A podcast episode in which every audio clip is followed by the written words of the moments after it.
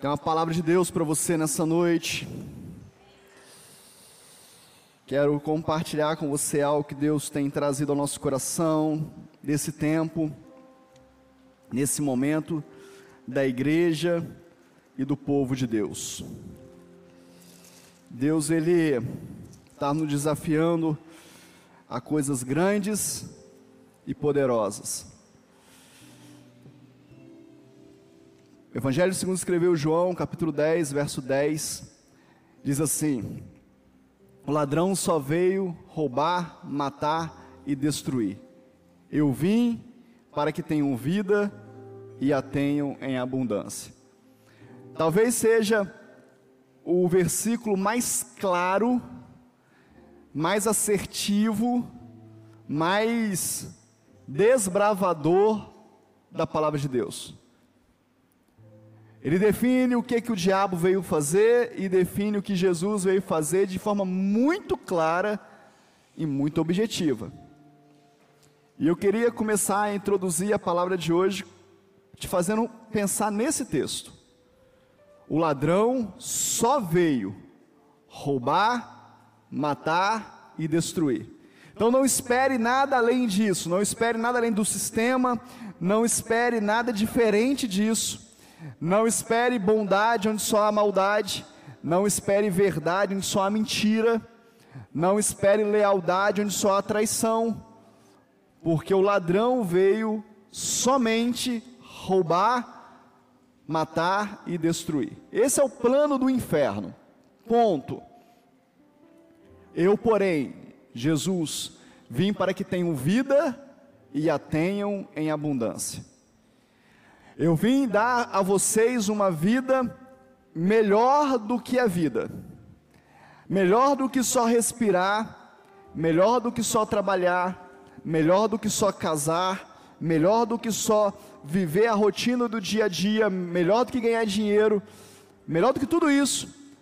Eu tenho uma vida abundante para você. Eu conquistei isso na cruz. Eu vim para isso.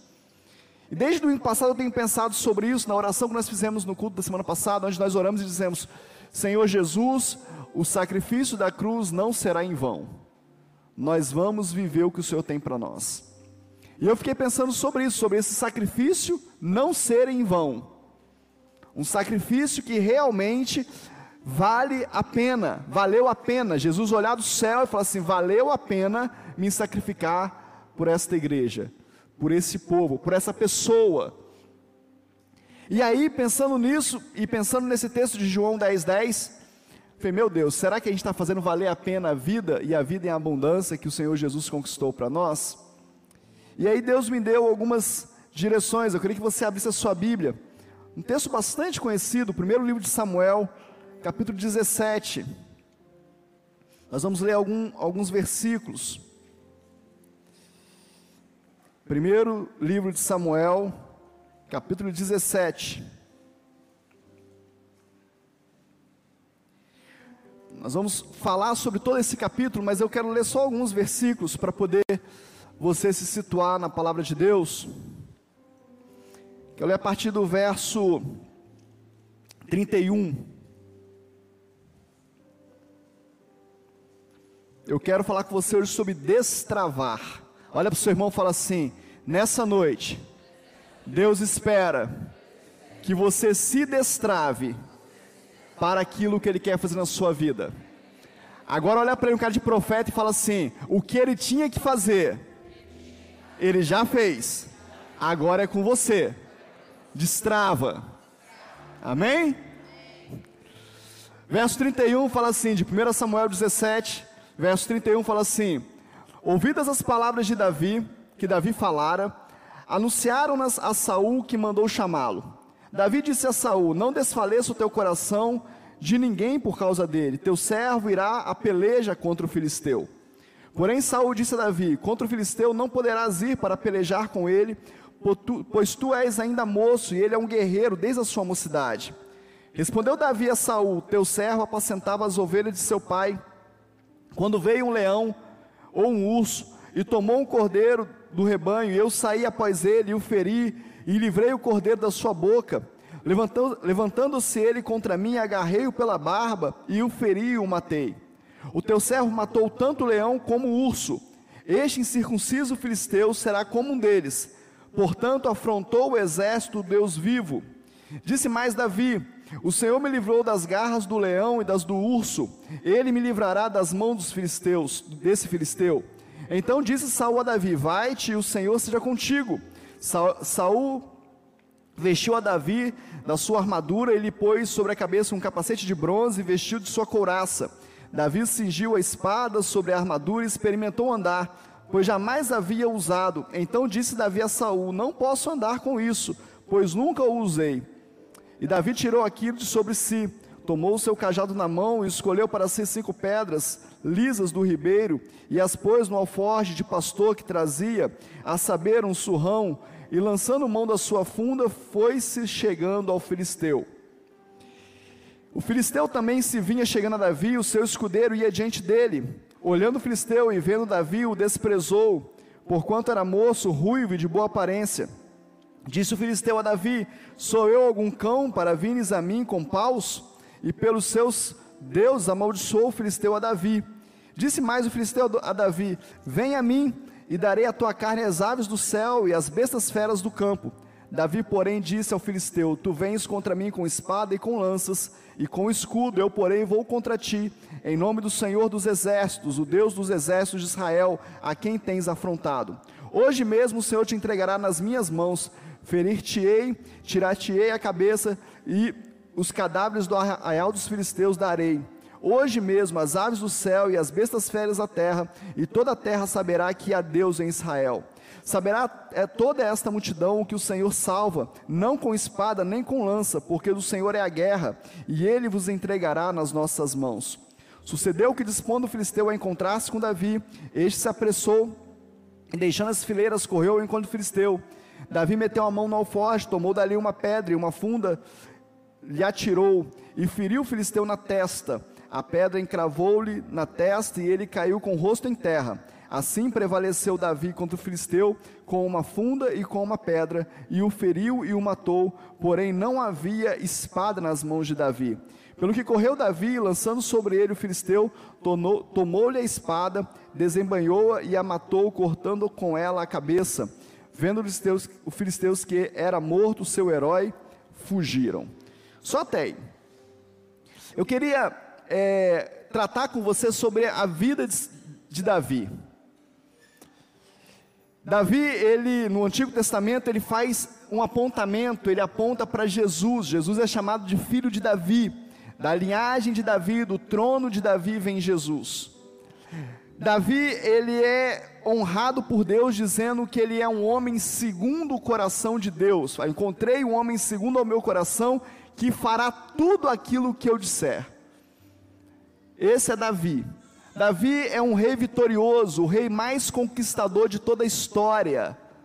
O rei que mais conquistou, que mais avançou, um guerreiro vitorioso, mas como chegar nesse lugar? E aí eu queria dar alguns passos com você, queria falar com você sobre essa caminhada que Deus está esperando que nós façamos, esse destrave que Deus está esperando que nós façamos. Davi, ele é, ele é filho de, de um, um, uma família que nem o reconhecia direito. Quando Samuel vai ungir Davi rei, o pai até esquece dele. Davi era ruivo, era diferente, era estranho para os padrões daquela época. O irmão dele, um pouco antes, aqui no capítulo que a gente acabou de ler, quando ele chega lá para entregar a comida para o irmão, o irmão olha para ele e fala assim: Eu conheço teu coração, cara. Tu está aqui só para ver o que vai acontecer, para com isso. Por que, que você não, tá, não volta para apacentar as poucas ovelhas que você apacenta dos meus pais? Então, Davi era um homem desprezado, um homem desacreditado, um rapaz desacreditado. Mas isso não fez com que Davi se eximasse, se escondesse daquilo que Deus tinha na vida dele. Muitos de nós estamos travados em algumas áreas da vida, trazendo desculpa, trazendo é, é, é, respostas para as nossas perguntas de por que não avançamos, por que, que não conseguimos, por que, que a gente não dá o próximo passo, e aí nós temos uma série de respostas para isso. Mas se eu pegar as minhas respostas e confrontar com a vida de Davi, eu descubro que as minhas respostas são muito fracas. E por outro lado, eu olho para a vida de Davi e falo: olha, tem passos que eu preciso dar. E eu separei aqui pelo menos sete passos que nós precisamos dar para destravar a nossa vida. Sete é um número interessante que é, a Bíblia fala do sete como o número da totalidade, da perfeição. E talvez Deus esteja trazendo para nós uma direção muito clara de como destravar a nossa vida para aquilo que Ele tem nesse tempo.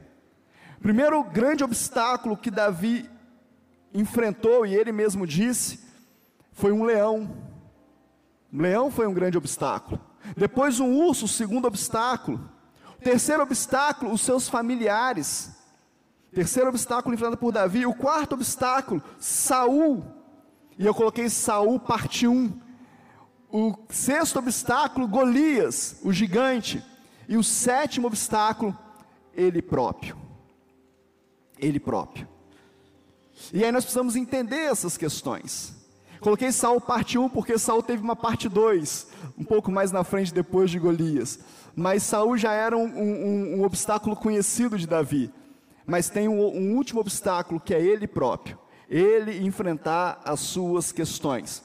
Os dois primeiros passos, leão e urso, fala de coisas e situações externas que sem autoridade, feras e situações da vida. Deixa eu te falar o que, que o Espírito Santo de Deus falou comigo. Tem situações na vida que você vai enfrentar, querido. Tem leões que você vai ter que matar. Tem ursos que você vai ter que ir atrás dele e matá-lo. Não tem jeito, ninguém vai fazer isso por você. Tem fase na sua vida, os adolescentes têm a fase dos seus leões. Mas quando chega na sua juventude, tem outros leões que aparecem. Quando chega na sua vida adulta, tem outros leões. Chega na sua vida de casado, leão faz parte da vida. Urso faz parte da vida, são obstáculos corriqueiros. Pastor, como é que você pode falar que um, um leão é corriqueiro? Para Davi era. Davi estava no campo, apacentando as ovelhas. Leão e urso com fome não é um urso polar, igual nós estamos acostumados a ver, são ursos da montanha. É comum isso. E aí, esses animais, eles estão acostumados a, a, a, ir ao rebanho para poder sacar uma ovelha, sacar um alimento para eles, e o pastor tem que proteger sua, a sua ovelha. Urso e leão para Davi era coisa corriqueira. Olha para o seu irmão fala com ele assim: coisas corriqueiras, você tem que vencer. É isso mesmo. Por que, que você está falando isso, bispo? Porque tem um punhado de gente preso em coisas corriqueiras. Tem um punhado de gente presa em assuntos que já era para ter sido resolvido. Ah, porque quando eu era jovem aconteceu assim, eu nunca superei isso. Resolve. Ah, porque quando eu era criança eu nunca superei. Resolve, mata esse leão. Tem gente presa com a tia da quarta série até hoje. Porque a tia da quarta série disse que eu nunca ia ser ninguém, que eu sou burro, que eu não ia dar em nada que eu não ia dar conta. E tudo que você fala com essa pessoa, ela fala, mas tem uma tia da quarta série que me disse, e eu estou preso nesse. Mata, não é matar a tia, não, tá, gente? É matar o leão, é matar o que a tia disse, é anular esse negócio, é dizer isso não tem valor na minha vida, isso tem mais força contra mim. Tem pessoas presas em um urso muito maior do que esse leão, que pode ser um abuso, algo que te fizeram, algo que provocaram na sua vida, e é um urso, tem força, é pesado, é valente, mas você pode vencê-lo. E você pode vencê-lo mesmo, você pode decidir isso na sua vida. Eu vou vencer os leões que se apresentaram, eu vou vencer os ursos que se apresentaram na minha vida, eu não vou ficar preso nisso. Se Davi tivesse preso nisso, querido, ele estava apacentando ovelha até hoje as poucas ovelhas de Jessé. Se ele tivesse preso nisso, ele não tinha avançado na vida. Se ele tivesse preso nisso, ele não tinha autoridade para falar com Saul. Quando Saul falou com ele: "Você é muito jovem, você não pode enfrentar Golias". Ele fala: "É isso mesmo. Você tem razão, Saul. É que eu não tinha percebido a minha juventude. Você está correto, eu não vou mesmo. Quantos de nós fazemos isso? Quantos de nós, no enfrentamento da vida, numa nova oportunidade, numa nova questão que se, que se apresenta, numa nova porta que se abre, alguém disse: Olha, a porta se abriu, mas não é para você, e você diz: É verdade, não é para mim mesmo, não. Eu não tenho capacidade para isso. Não existe essa possibilidade. Sabe por que não existe para você, querido? Porque você não tem autoridade para dizer: essa porta é para mim. Sim, ontem abriu uma porta nova e eu entrei por ela e eu fui vencedor. Ontem se apresentou um leão na minha vida e eu matei ele. Eu posso entrar por essa porta, eu posso avançar, eu posso vencer mais essa etapa na minha vida. Se você não matar os leõezinhos da sua vida e os ursinhos da sua vida, querido, você nunca vai chegar no lugar de vida e abundância que Deus tem para você. Ah, quer dizer que vida abundância é só você chegar no trono de Davi, ser rei como Davi? Não. Para Davi, essa era a vida de abundância. Para Davi, esse era o lugar. Para Davi, esse era o lugar que ele precisava estar. Mas tem um outro personagem da linhagem de Saul que chama Mefibosete, que não teve a mesma sorte, que se tornou paralítico. E para ele também teve uma mesa de honra para ele se sentar, mas ele teve que enfrentar os ursos e os leões da vida dele. O pai dele é morto, a mãe dele, o, o vô dele é morto, a ama está com ele no colo, se espanta com a notícia, deixa ele cair, ele cai e se torna aleijado dos pés. Quando Davi chega ao trono, manda chamar, tem alguém da casa de Saul ainda que precisa ser honrado. Ah, tem um aleijado aí, Mefibosete. Ele não, não tem nada, mora fora da cidade, na cidade dos excluídos. Manda chamá-lo. Meu Deus, o rei está mandando me chamar, o rei que o meu avô perseguiu, o rei que foi que a, que a, minha família foi contra ele. O que que ele vai fazer comigo? Não, não, pode vir, Mefibosete. Eu vou, eu venho em paz. Pode vir. Tem um lugar na mesa para você e nunca mais você vai sair da mesa do rei. Deixa eu te falar, não importa o que aconteceu na sua vida, se você enfrentar os teus leões, os teus ursos, Deus tem graça para te honrar. Deus vai colocar pessoas na sua vida para trazer glória, honra sobre você, não para a sua glória e para a sua honra, para a glória e honra dele, mas para você usufruir de uma vida abundante nessa terra. Queria que você pensasse um pouquinho: quais são os ursos e os leões que você não consegue sair? Quais são as, as situações que são corriqueiras? Situações do dia a dia. Eu não aguento mais isso, eu não aguento mais essa vida. Não. Vence esse leão. Vai para frente. Caminha. Os dois primeiros estágios de Davi fala de coisas da vida. E eu tenho uma notícia horrorosa para te dar agora. A notícia horrorosa é que sempre aparece um leão novo. Sempre vai aparecer um leão novo. Sabe qual a diferença do leão que eu matei ontem para o leão de hoje? É que eu já sei como que mata leão. Eu já sei como é que faz. Então ele não me assusta mais. Eu já conheço como é que ele é. Eu começo a desenvolver agora condições, estratégias de matá-lo mais fácil, de sofrer menos. Porque eu já conheço os leões da vida. Quem tem boleto para pagar amanhã? É um leão, não é, gente? É, ué, só quem paga que sabe. Os nossos filhinhos pequenininhos de colo não sabem o que é isso. Eles não têm esse leão, mas nós temos. Como que eu vou fazer? Qual vai ser a estratégia? Como que eu vou trabalhar? Como que eu vou poupar? Como que eu vou me planejar? São leões que se apresentam. Para de sofrer pelos leões diários. Leões diários sempre vão aparecer, mas o Senhor é contigo. Amém ou não amém? Segundo ponto aqui, os dois próximos, o terceiro e o quarto, fala de obstáculos de alma. É o primeiro estágio de alma. O, o, primeiro estágio que eu falei com você não fala de alma, fala de coisas corriqueiras. Fazer, trabalhar, lutar, vencer, cumprir horário, é isso é normal, leões da vida. Os, os dois, os terceiro e o quarto, fala de questões da alma. Olha o que, que o irmão fala para ele: vá cuidar daquelas poucas ovelhas de meu pai.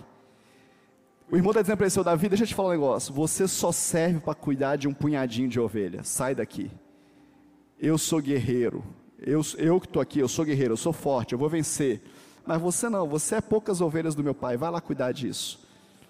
Eu fiquei imaginando que talvez o irmão de Davi deve devia estar tá pensando assim: já pensou se esse gigante vir contra nós e matar todo mundo? Que vergonha eu vou passar? Davi vai contar lá na minha casa: olha só, o gigante acabou com todo mundo mas ele queria que Davi fosse embora.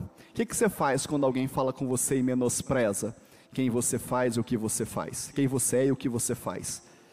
Quando alguém olha para o seu ministério e fala, ah, pode faltar, ninguém vai sentir falta de você não. Adolescente, jovem, que que, como é que você se sente quando o seu pai e a sua mãe menosprezam o chamado de Deus na sua vida? Mulher, como que você sente quando o teu marido despreza o chamado de Deus na sua vida? Homem, como você se sente? Como a tua mulher despreza o chamado de Deus na sua vida? Deixa eu te falar, pessoas para desprezar quem nós somos, querido, sempre vão existir. A minha pergunta é: você sabe quem você é em Deus? Você sabe a importância que você tem para Deus, seja no ministério, seja na sua vida secular, o trabalho que você desenvolve. Eu acho engraçado quando as pessoas começam a querer colocar preço nas coisas, né? Preço na, no trabalho de alguém. Eu fico imaginando, mas eu sei fazer isso, eu dou conta de fazer. Ah, mas é muito caro, é muito caro, mas é ele que sabe, não sou eu. Se eu não quero pagar, eu que aprenda a fazer então. Como que você se sente sendo desprezado? Deixa eu te falar, comece a vencer essa etapa na sua vida. Como é que você vence isso? Acreditando em quem você é em Deus, para Deus. Eu já contei aqui na igreja, primeira vez que eu fui ministrar a palavra num dos encontros, primeira vez mesmo, primeira vez. A pessoa que me designou para ministrar a palavra me deu um tempo para pregar, e quando eu peguei o microfone para pregar, ela levantou uma placa dizendo: Acabou seu tempo. Eu falei: Boa noite, acabou meu tempo. O que eu faço aqui agora? E aí eu falei: Amém. E aí quando eu saí no corredor, ela passou por mim e falou assim: Você prega muito mal. Você nunca vai pregar na sua vida. Eu estou aqui, querido. Se eu prego bem ou mal, eu não sei. Eu sei que eu estou aqui pregando. Eu podia ter acreditado nisso e ficado preso nisso. Vai cuidar das poucas coisas que sabe fazer, Paulo. Você não dá conta disso, não. O pastor disse para mim, depois de liderar o louvor muito tempo na igreja, e eu dizer para ele, todo cheio de, de razão, dizer para ele, pastor, agora chegou o fulano de tal, ministro de louvor, eu acho que só tem que entregar o ministério de louvor para ele, porque ele é melhor, porque ele é mais capaz. E ele disse, lógico que eu vou entregar, Paulo, você é muito ruim, você canta muito mal. Mas é lógico que eu vou entregar. Eu podia guardar isso para mim e morrer. Falar, nunca mais eu faço nada na igreja, ninguém me reconhece, ninguém fala direito quem eu sou, ninguém me reconhece como alguém que faz algo para Deus. Mas eu tinha uma palavra de Deus aos 12 anos dizendo: Você será o meu pastor. E eu preferi me agarrar nisso. Eu preferi acreditar na palavra de Deus na minha vida. Não foi ninguém que falou, foi Deus que falou comigo. E muitas vezes eu ainda preciso me lembrar disso. Muitas vezes hoje eu preciso parar e falar: Senhor, me, tra me traz à memória aquilo que me dá esperança. Me faz lembrar da tua voz dizendo para mim: Eu te separei para ser um pastor na minha casa, porque eu preciso ser renovado pelo Senhor. E deixa eu te falar: a terceira coisa que você precisa vencer na sua vida é a sua alma, as feridas da sua alma. Tem uma outra, um outro exemplo que dá aqui nas feridas da alma. O quarto ponto é quando Saul chega para Davi e fala: Você vai vestir a minha armadura. Olha que honra! Vou vestir a armadura do rei, cara. Ninguém veste a armadura, a armadura com as marcas do rei, porque a armadura ela era armadura de guerra. Ela tinha os amassados do rei, ela tinha as adequações do corpo do rei. Né, o rei ia desembanhar a espada, ia fazer um, um movimento, aí pegava aqui, pegava aqui, o, o, a pessoa que cuidava disso vinha, não, vamos tirar aqui, vamos amassar aqui, vamos arrumar para o rei ter mais mobilidade. Era a armadura do rei. Davi podia virar e falar assim: sou o cara, estou vestindo a armadura do rei. Imagina você no lugar de Davi. Saul está aqui, a igreja está aqui, Saul te dá a armadura, como é que você sai? Como é que você sai daqui? sou a armadura do rei, cara. Tá pensando que eu sou o quê? Mas Davi olhou, olhou para um lado, mexeu para o lado, falou: não, não, peraí isso não é para mim ainda. Vai ter uma armadura que vai ser minha, não é essa. Essa armadura não me cabe. Mas tem algo na vida de Davi muito, muito extraordinário. Davi não disse para Saul: Eu não vou vestir a sua armadura antes de vestir.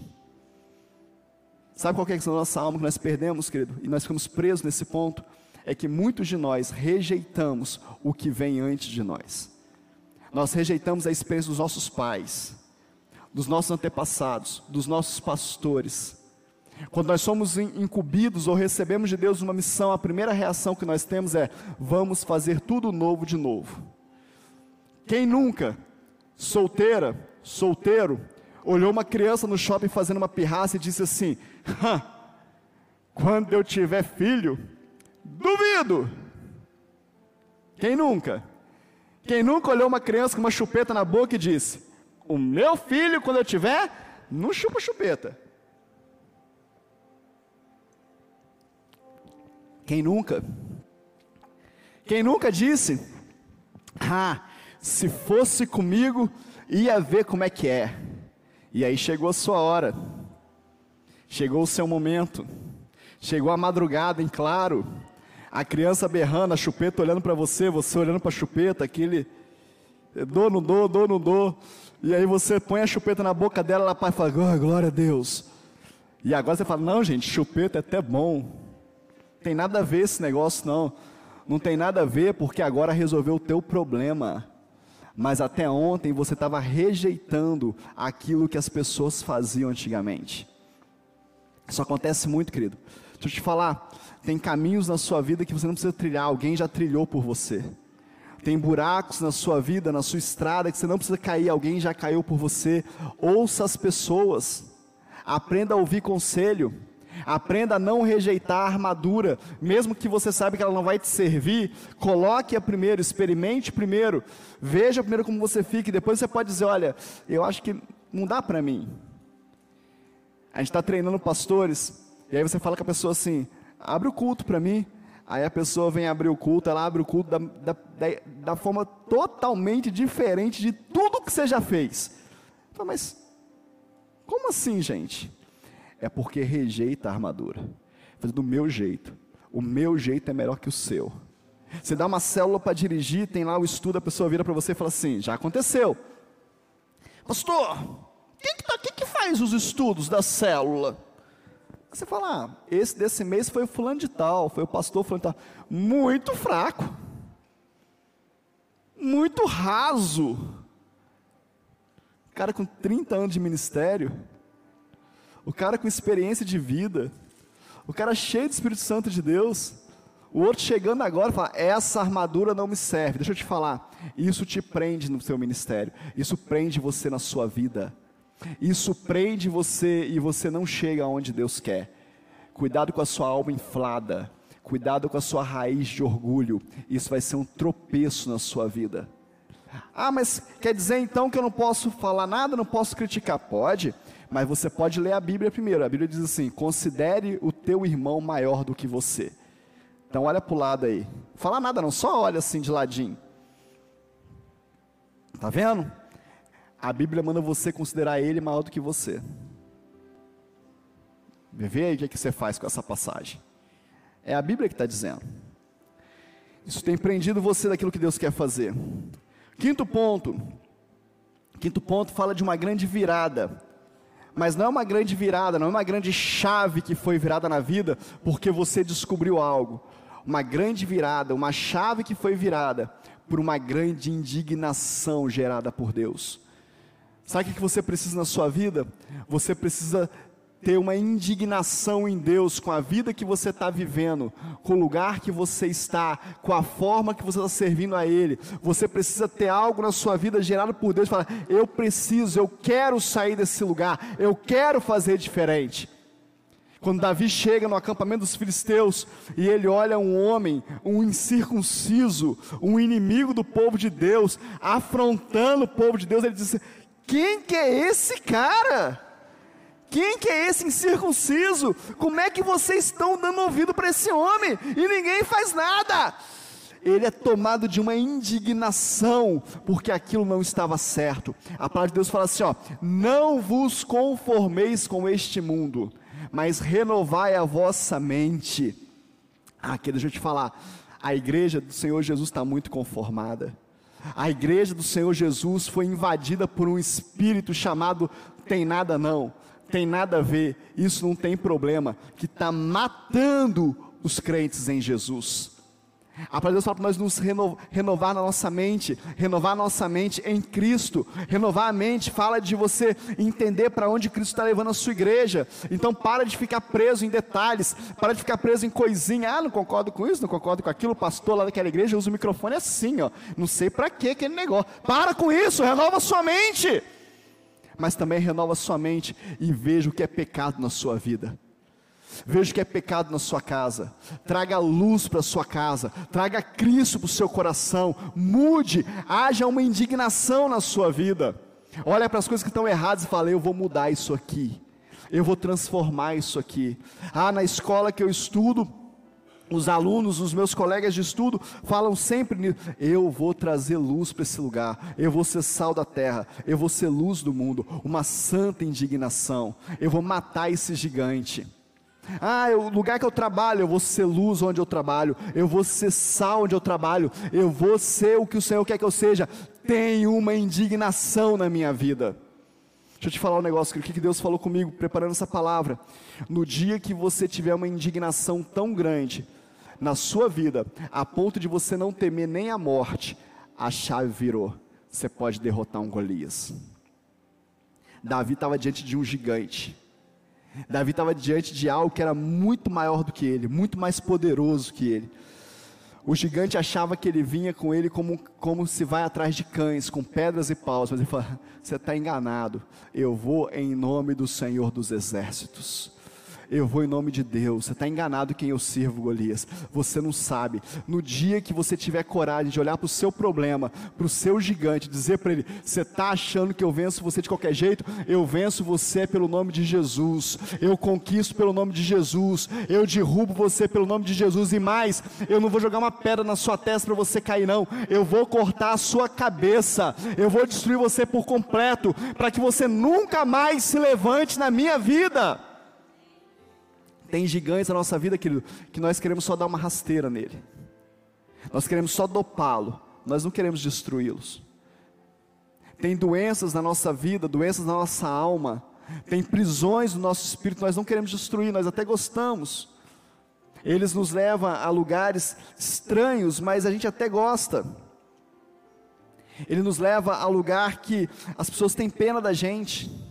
As pessoas nos servem por, porque elas ficam com compaixão e a gente gosta de ser servido por compaixão.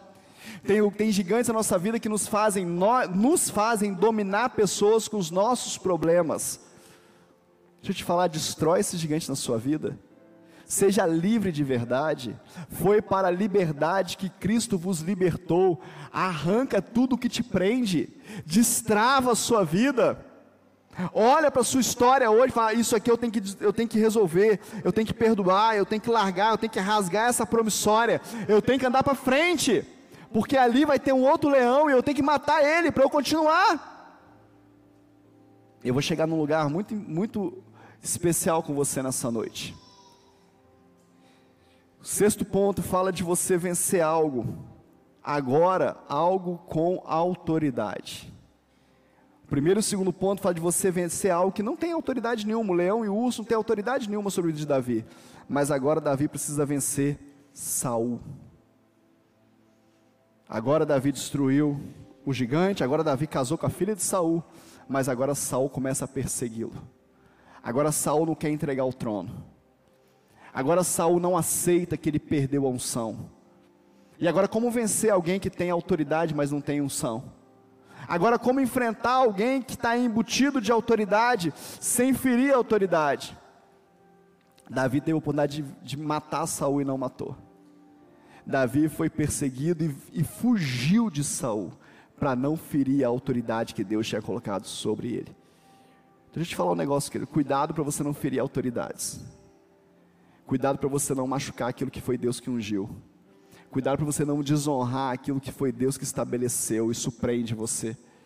Conheço um punhado de gente que está preso na vida, não consegue dar um passo mais, porque um dia feriu a autoridade. Às vezes o pai, a mãe, às vezes um patrão, às vezes um pastor, uma autoridade espiritual. É tudo autoridade? É.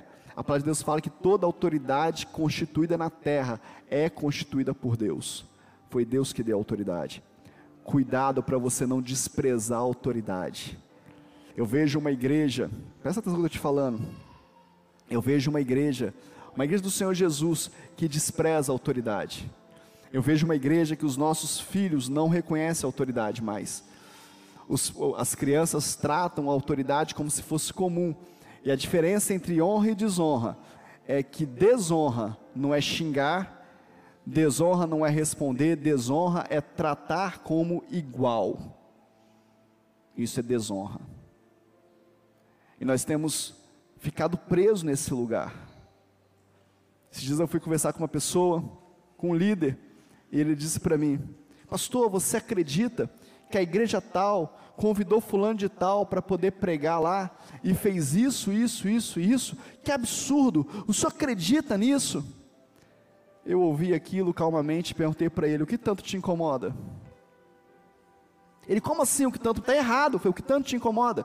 Você faz parte dessa igreja? Ele falou: não, foi, então você não nem está falando. Você estava na reunião que decidiu o que eles iam fazer? Não, foi, então por que, que você está falando? Você é a pessoa que recebeu? Não, foi, por que, que você está falando? Aí ele falou mas por que, que você está falando assim comigo? Foi, só dessas opções que eu te dei, só me resta uma. Você está incomodado porque não era você que recebeu. Se fosse você, você não estava incomodado. Cuidado, querido. Cuidado para você não criar problemas e situações que vão trazer maldição sobre a sua vida. Você não tem nada a ver com isso. Esse, né, essa pessoa não tinha nada a ver com isso, não era história dela, não era igreja dela, não tinha nada a ver. Por que ela está se metendo naquele assunto e tocando em pessoas que ela nem conhece? Ele abaixou a cabeça e falou assim: Eu precisava ouvir isso. O senhor tem toda a razão. Isso está há três meses no meu coração. Isso está me corroendo por dentro. Isso é uma armadilha do inferno na sua vida. Abre mão disso. Ganhe esse espaço. Vença esse obstáculo para Deus fazer o que Ele quer fazer na sua vida. Não toque em pessoas, muito menos em pessoas que foram levantadas por Deus. Você não conhece a história. Eu não sei tudo, você não sabe tudo. Quantas pessoas chegam para mim e falam comigo, pastor, você viu o que fulano está falando? E algumas pessoas eu conheço a história. Eu falo, você conhece a história do fulano? Não, então não fale. Pastor, você viu o que a fulana fez? Você conhece a história da fulana, a história do ministério da fulana? Não, então não fale. Não toque. Ele deixa eu te falar, nós estamos vivendo num tempo de mentira. A mentira está reinando no nosso meio. Não seja você o, o, o, o bobo que vai pegar essa mentira e trazer como verdade e destruir a sua vida. Aprenda a viver pela verdade. Aprenda a não tocar em autoridade. Davi, sua, o seu sexto passo, talvez o seu último teste, foi não tocar em autoridade. Quero fazer só um, um parênteses aqui. Talvez esse seja o passo que demonstre mais a tua maturidade, mais a tua capacidade de crescimento. Quando você começa a não discutir pessoas, mas projetos. Quando pessoas passam a não ter tanta importância na sua palavra, na sua boca, mas sim o que elas fazem, os projetos que elas carregam. Talvez você vá viver melhor e vai crescer mais. O último ponto que eu queria desafiar você a romper nessa, nessa noite fala de um rompimento pessoal fala de vencer a você mesmo, fala de vencer a si próprio. Quando você estiver no último degrau dessa maturidade, dessa vida em abundância com Deus, você vai precisar vencer você, o seu eu, o seu ego, o seu orgulho. Eu falei no início da palavra que Davi é o homem segundo o coração de Deus, o homem levantado por Deus, mas Davi também é um homem que caiu em adultério que desgraçou toda a sua família para deleite próprio. O homem que ma mandou matar o principal do seu exército. É Davi. Isso fala de uma dificuldade de vencer as suas próprias vontades, de vencer as suas próprias paixões. Quando você chegar no lugar que Deus te colocou ou perto dele, aprenda a vencer as suas concupiscências Aprenda a vencer os seus desejos. Deixa eu te falar.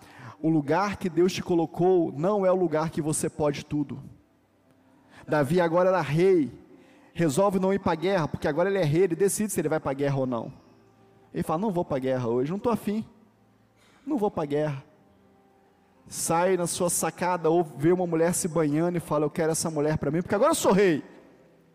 Agora eu posso tudo, todas as mulheres do reino são minhas, eu quero aquela mulher. Aquela mulher engravida.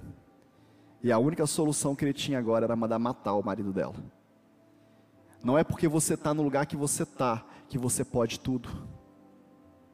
Presta atenção nisso. Ah, agora eu arrumei um emprego novo, agora eu. Não, você só arrumou um emprego novo e só isso. O leão continua existindo, o urso continua existindo, a sua alma continua existindo, Todos os pontos que você tem que vencer continuam existindo, e se você não vencê-los, você vai cair, você vai se arrebentar. Aprenda a vencer a sua alma. Davi trouxe para toda a sua descendência, desgraçou a sua família, porque não soube se policiar, não conseguiu dominar a si próprio. Deixa eu te falar algumas coisas. Você pode pensar assim, bispo, mas para eu vencer na vida eu preciso disso tudo. Se você quiser vencer na vida nos passos de Deus, você precisa disso tudo. Se você quiser vencer na vida da sua, da sua forma, não precisa. Não, não, não precisa. Antes da história de Davi tem a história de Saul. Um dia o povo se reuniu e olharam para os povos em volta e falaram: Eles têm rei, nós também queremos um rei. Deus usou o profeta e disse: Isso não vai ser bom para vocês, vocês vão se arrepender disso. Mas o povo falou: Mas é o que nós queremos um rei. Deus falou: Então tá bom, então levanta um rei. A Deus fala que Saul era um homem forte, inteligente, se destacava no meio de todos os homens, de tão imponente que ele era. Mas ele era um rei que agradava os olhos dos homens, não os olhos de Deus. Saul se tornou rei como Davi, mas perdeu a unção que Davi nunca perdeu. Tem jeito de você chegar mais rápido. Tem jeito de você atropelar todos esses passos. Por que, que, por que, que Saul perdeu a unção? Porque um dia ele estava diante do povo, precisava sacrificar. O povo estava dizendo: Vambora, Saul, sacrifica aí, a gente vai perder a guerra. O povo estava pegando o que era de Deus e transformando isso numa mandinga. O povo estava pegando o que era de Deus e transformando isso num, num patuá, num, num, em algo que eles tinham que fazer, porque senão dava errado. Saul olha para um lado, olha para o outro, o povo se revoltando, o povo querendo ir embora, os guerreiros abandonando ele, ele fala: Vou sacrificar, vou fazer aquilo que Deus nunca me levantou para fazer. Sacrifica, se adianta ao profeta e perde a unção. Aí você olha para Saul, para Davi, Davi um dia com seus guerreiros fugindo, entra no, no templo, tá lá os pães da propiciação que só os sacerdotes podiam comer. Os guerreiros com fome, o sacerdote olha para ele, olha para o sacerdote e fala: Come aí. Mas não morreria se comesse? Comeu e não morreu. Ué, por quê? O outro lá, o guerreiro de Davi, encostou na arca e morreu na hora. Como que comeu o pão que está na mesa não morre, encostar na arca morre? Porque Deus conhece o teu coração, Deus conhece o coração de cada um de nós. Qual é a real intenção que está no seu coração? Qual é a real intenção que você tem de andar com Jesus? Qual é a real intenção que você tem de estar na, hoje na igreja, no culto à noite de domingo? Eu terminei a minha palavra, mas eu preciso dizer algumas coisas para você. Se você busca uma igreja, ou se você está sentado aqui hoje, só porque alguém disse para você um dia, talvez a tia da escola dominical, talvez o seu pai, a sua mãe, que se você não fosse crente você ia para o inferno. Se esse é única, o único motivo que te faz estar aqui, você está travado. Quer dizer, pastor, então que eu posso não ser crente para o céu? Eu não sei, eu não estou entrando nesse ponto. Eu sei que ser crente não te leva para o céu. É isso que eu sei. E ser crente travado, muito menos. Se o único motivo que te faz estar aqui é medo do inferno, que deixa eu te falar, tem um reino de Deus muito mais legal, muito mais emocionante, com muito mais adrenalina do que esse para você viver.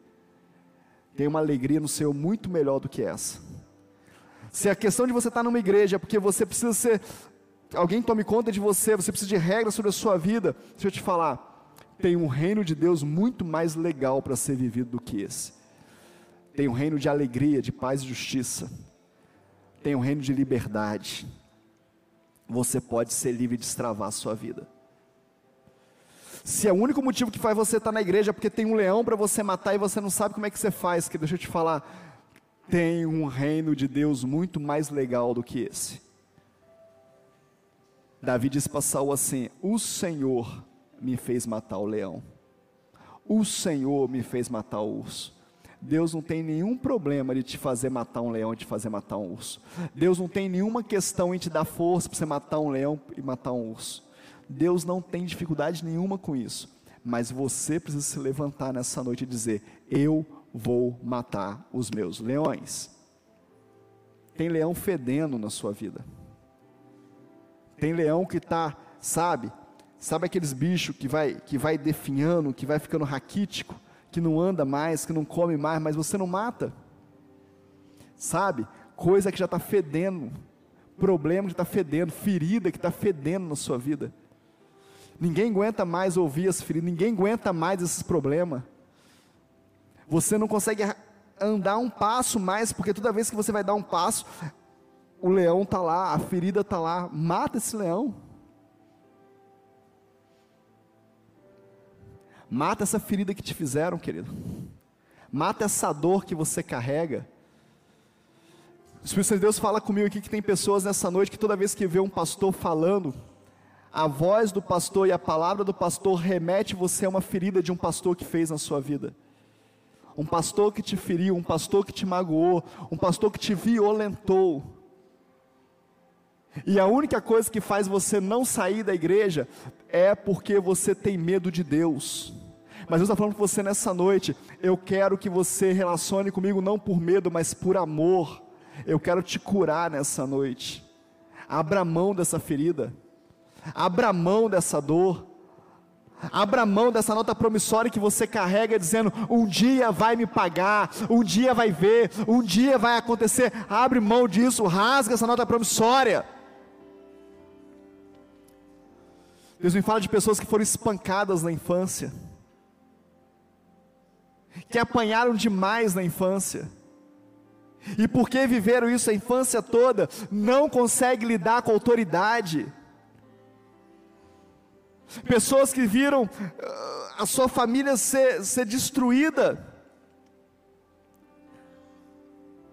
E agora, quando tem autoridade na sua vida, não consegue lidar, porque a autoridade fala daquele espancamento que viveu lá atrás. Deixa eu te falar, querido, isso é um leão na sua vida, isso é um urso na sua vida.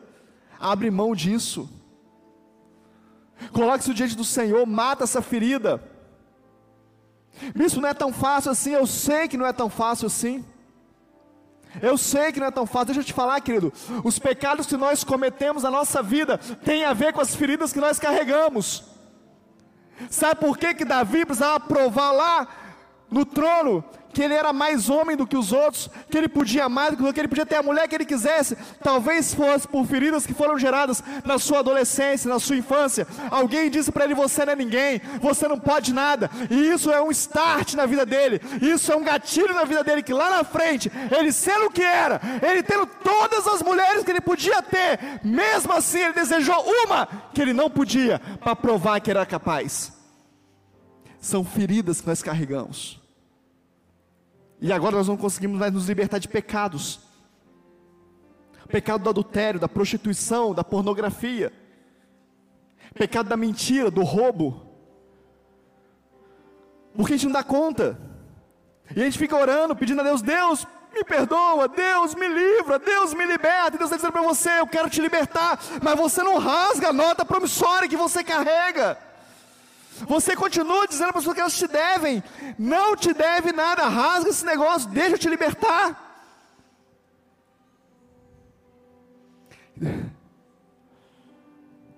Raízes profundas de pecado no meio da igreja. Pecados ocultos. Pecados só aqui, ó. Pecados só aqui que ninguém sabe. Pecados que você nunca contou para ninguém pensamentos mais terríveis que você nunca disse para ninguém. E você olha e fala: Não, mas não tem problema, é só eu que estou pensando isso. Mas você está preso. Quando alguém te desafia para você servir a Deus, você fala: Não posso. Só que você não tem coragem de falar assim: Eu não posso, sabe, pastor?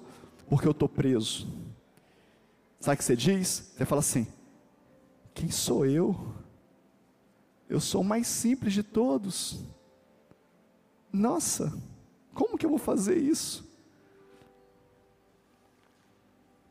Ao invés de você dizer, sabe, pastor, sabe, pastora, o meu problema é esse aqui, ó.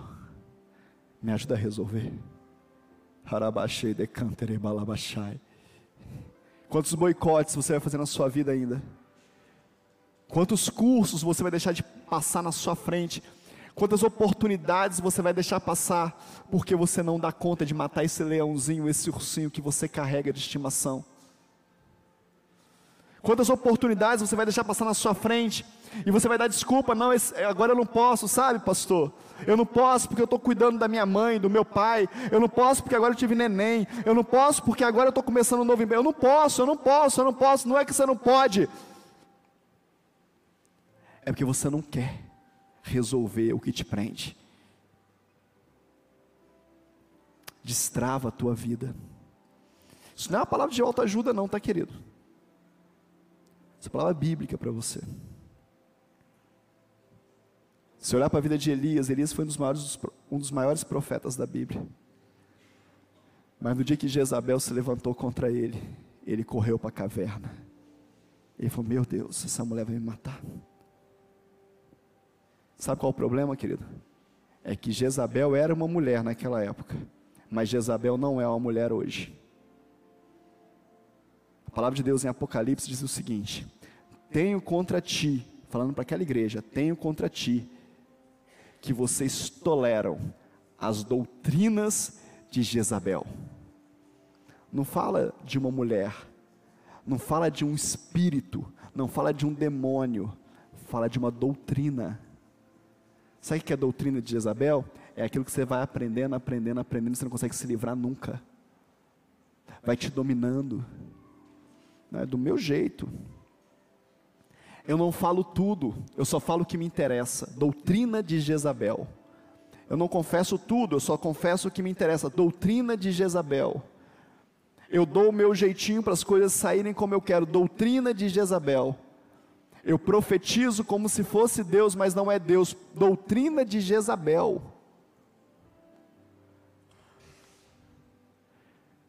Sabe qual é o final da doutrina de Jezabel? Está na Bíblia. Não sou eu que estou dizendo, é só você abrir Apocalipse. O final, presta atenção, o final da doutrina de Jezabel é que além dela profetizar em nome de Deus sem é Deus, ela promovia, ela promovia a libertinagem sexual no meio da igreja. Está na Bíblia. É muito sério, querido a gente precisa se libertar, destravar. Onde começa a doutrina de Isabel? Começa nas feridas que eu não trato, começa nos leões que eu não mato, nos ursos que eu não mato. Começa numa alma que não pode falar nada porque a tia da quarta série feriu a tua alma e você está preso lá até hoje. Ou então na honra que você não deveria ter recebido e você recebeu e você acredita que você é muito melhor do que você é e você não é. Davi não era rei, tinha unção para ser rei já mas não era rei. Podia vestir a armadura do rei, mas não era rei. Ah, eu tenho um chamado, mas não é ainda. Ah, mas Deus me chamou, eu tenho uma unção, mas não foi estabelecido. Coloque-se no seu lugar. É isso que a palavra de Deus diz. Aprenda a galgar os passos. Aprenda a vencer os obstáculos um a um. Até que chegue um Golias na sua frente e você destrua ele, porque Golias, o Golias que você vencer vai te promover para o lugar que Deus te quer. Aprenda a passar passo a passo. Queria te convidar a ficar de pé, queria que o louvor me ajudasse aqui.